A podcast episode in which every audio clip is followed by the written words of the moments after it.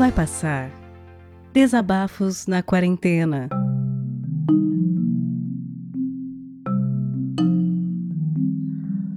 Ah, fica aí, Gabu. Fica aí que depois eu te levo, tá? Valeu. Esse, esse latido não é do Gabu. Esse latido é do cachorro do vizinho. E eu tô indo dar uma andada. Eu vou no mercado daqui a pouco. Tô aqui de máscara em Araraquara. E vim dar uma volta aqui. São 5 e 20 da tarde do dia. Que é hoje mesmo? 16 de novembro. Aniversário de 35 anos de casamento dos meus pais. Olha que alegria. É, tô gravando esse áudio principalmente porque não tem áudio na fila do Vai Passar, então repito, a ladainha de sempre. Grava teu áudio, manda para mim. Nós estamos quase chegando no 200. Esse episódio é o de número 189 ou 188, se eu não me engano, um dos dois. E ele tá saindo tarde no dia de hoje. Tarde porque geralmente a gente posta episódio de manhã ou na hora do almoço. E esse aqui tá saindo na parte já quase à noite do dia. Justamente porque não tinha episódio na fila e hoje eu passei o dia todo editando o vídeo que eu postei no canal do Peladinho, inclusive, o vídeo de que é meta lá dos colaboradores um gameplay que a gente fez de Valorant, que eu gravo, que eu tenho jogado direto com os meus amigos de faculdade, inclusive, que são generosos o suficiente para permitirem que eu grave nossas conversas íntimas e nossas brincadeiras e coloque lá. Claro que eu não fico marcando ninguém muito intensamente, porque cada um tem sua vida pessoal e eles não são. É, vamos dizer assim, eles não são metidos a besta na internet como eu sou, né? Eles não são produtores de conteúdo como eu sou. Espero que o áudio não esteja tão ruim, porque eu tô de máscara e. Mas eu já gravei aquele outro áudio quando eu tava passeando com o Gabu e não ficou ruim não. É... Eu sinceramente não sei nem o que eu vou falar. Eu comecei, eu liguei o microfone aqui quando eu tava saindo de casa e tava sem rumo, vou no mercado daqui a pouquinho. Mas por enquanto eu tô dando uma caminhada, uma andada. É minha última semana de férias. Eu volto de férias no dia 23, exatamente daqui uma semana. É, essa terceira semana, eu tirei três semanas de férias e tô me sentindo mais descansado. Eu passei seis desses, na verdade sete, desses dias em São Paulo minha casa e logo voltei para Araraquara, voltei para o meu dog, para minha família. E por um lado eu tô bem descansado. Olha aí, tem mensagem chegando, desculpa a vibração aí. Por um lado tô bem descansado. Uh, mentalmente, fisicamente também, né? Tô bem tranquilo quanto a isso, mas por outro lado, eu acho que a questão da pandemia e tal não deixa a gente descansar direito, né? A gente não vê quem a gente gosta, a gente nunca fica 100% tranquilo. Apesar de. Deixa os dogs latir aqui. Apesar de achar que já tem tão pouca gente levando isso a sério que tá frustrante, né? É... Mas de qualquer maneira é, foi bom ter tirado férias, foi bom ter ficado um tempo em casa, tanto aqui em Araraquara quanto lá em São Paulo sozinho. É bom, é importante. E eu vou falar uma coisa para vocês, galera. Acho que essas férias é, foram importantes para mim, mas esse período de quarentena como um todo me reconectou. Esse talvez vai ser o tema do meu áudio de hoje, tá? É... Eu acho que eu falei num dos áudios lá para trás, eu não lembro, eu já gravei tantas vezes para cá que eu não lembro qual foi. Mas eu tava refletindo sobre, cara, por que, que a gente agora pensa, ah, vou ligar para aquele cara e tal, por causa da pandemia, mas no ritmo normal da vida a gente não lembra de parar para olhar para os nossos amigos, né, para falar com eles, pessoas que a gente gosta tanto que a gente de repente às vezes não lembra de ligar para dar um oi, para ver como a pessoa tá e tal. E na pandemia talvez a gente tenha encontrado uma forma de se reconectar. Eu tinha me reaproximado dos meus amigos no final do ano passado.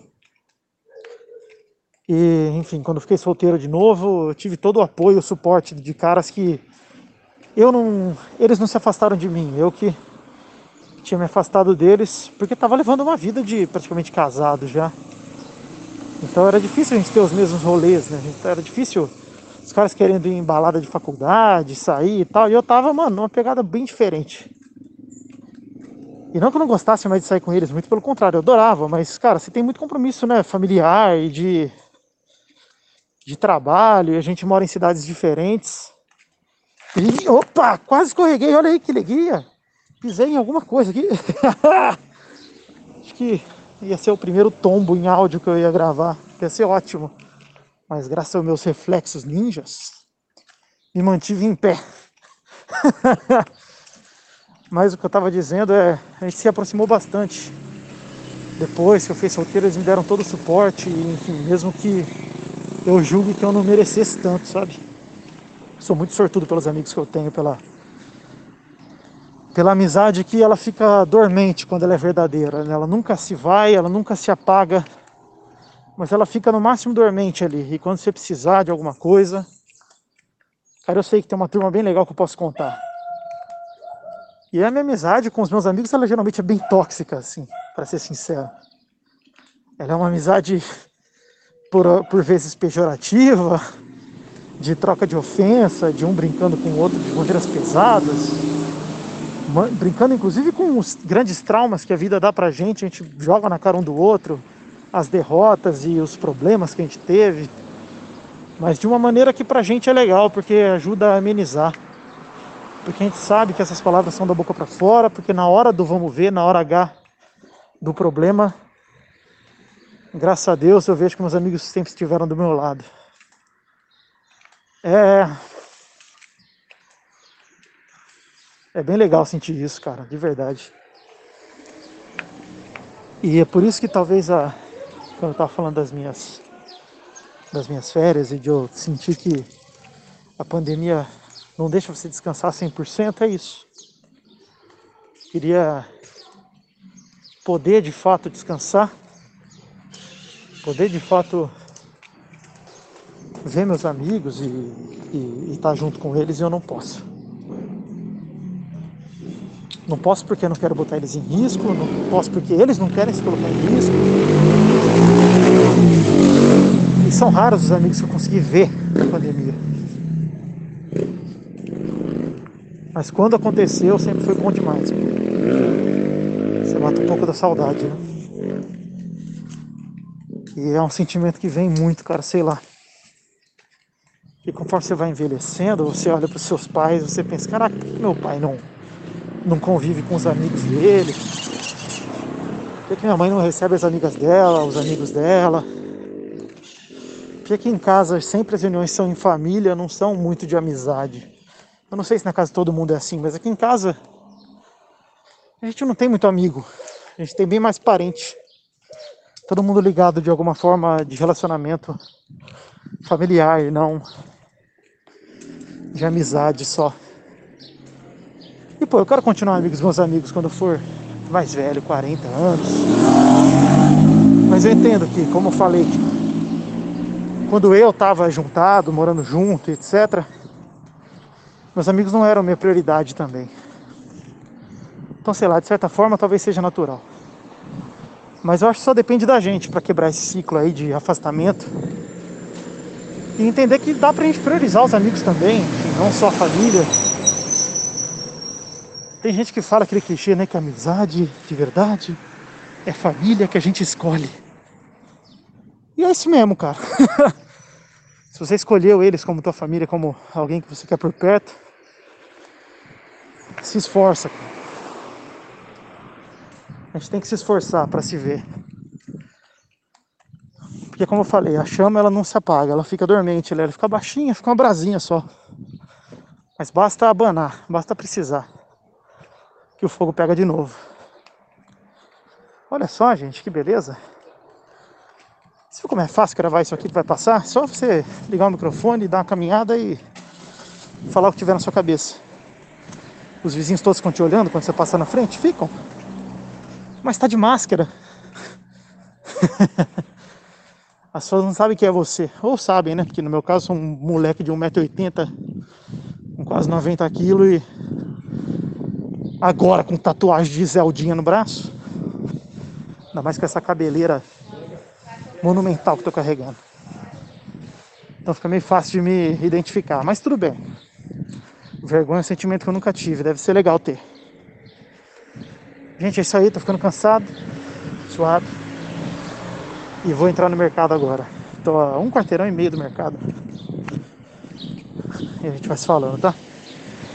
Quer dizer, a gente vai se você mandar teu áudio. Então eu te peço, manda teu áudio pra mim. Grava, fala sobre o que você quiser. Aqui na. É, como eu falei, né? Estamos sem fila. Se você mandar rápido assim que vocês ouvir isso aqui, pode ser que amanhã seu áudio esteja publicado aqui. E eu preciso encher isso aqui de fila, como eu já falei outras vezes. É muito importante para mim continuar com o Vai Passar. Tem feito uma companhia enorme. Mas como também falei nesse mesmo episódio, eu já nem sei mais quem tá levando isso a sério.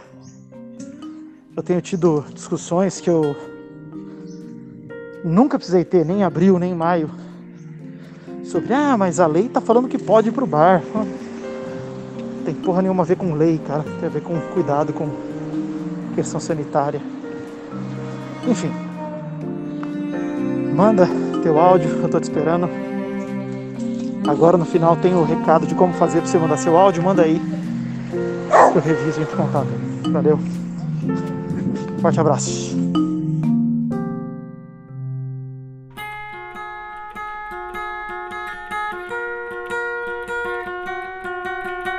Vai Passar Desabafos na Quarentena é um podcast colaborativo, o que quer dizer que você pode participar também. Se você tem um microfone legal e tem algo a dizer, entre em contato através do e-mail vaipassarpodcast@gmail.com. O que eu vou te pedir é que o conteúdo tenha em cerca de 10 ou no máximo 15 minutos de duração e seja enviado editado. A gente vai ouvir o que você enviou e trocar uma ideia contigo. Se acharmos que tá numa qualidade boa e o conteúdo é positivo, tá dentro. Rola uma revisão só para garantir que nenhum engraçadinho vai mandar alguma coisa bizarra e errada pra gente colocar aqui no feed. A partir daí, a gente vai pegar o conteúdo que você enviar e adicionar as vinhetas de abertura e encerramento. Esse projeto não tem e nem terá fins lucrativos, e ele depende de você para continuar. Colabore você também enviando o seu áudio e compartilhando esse podcast com seus amigos.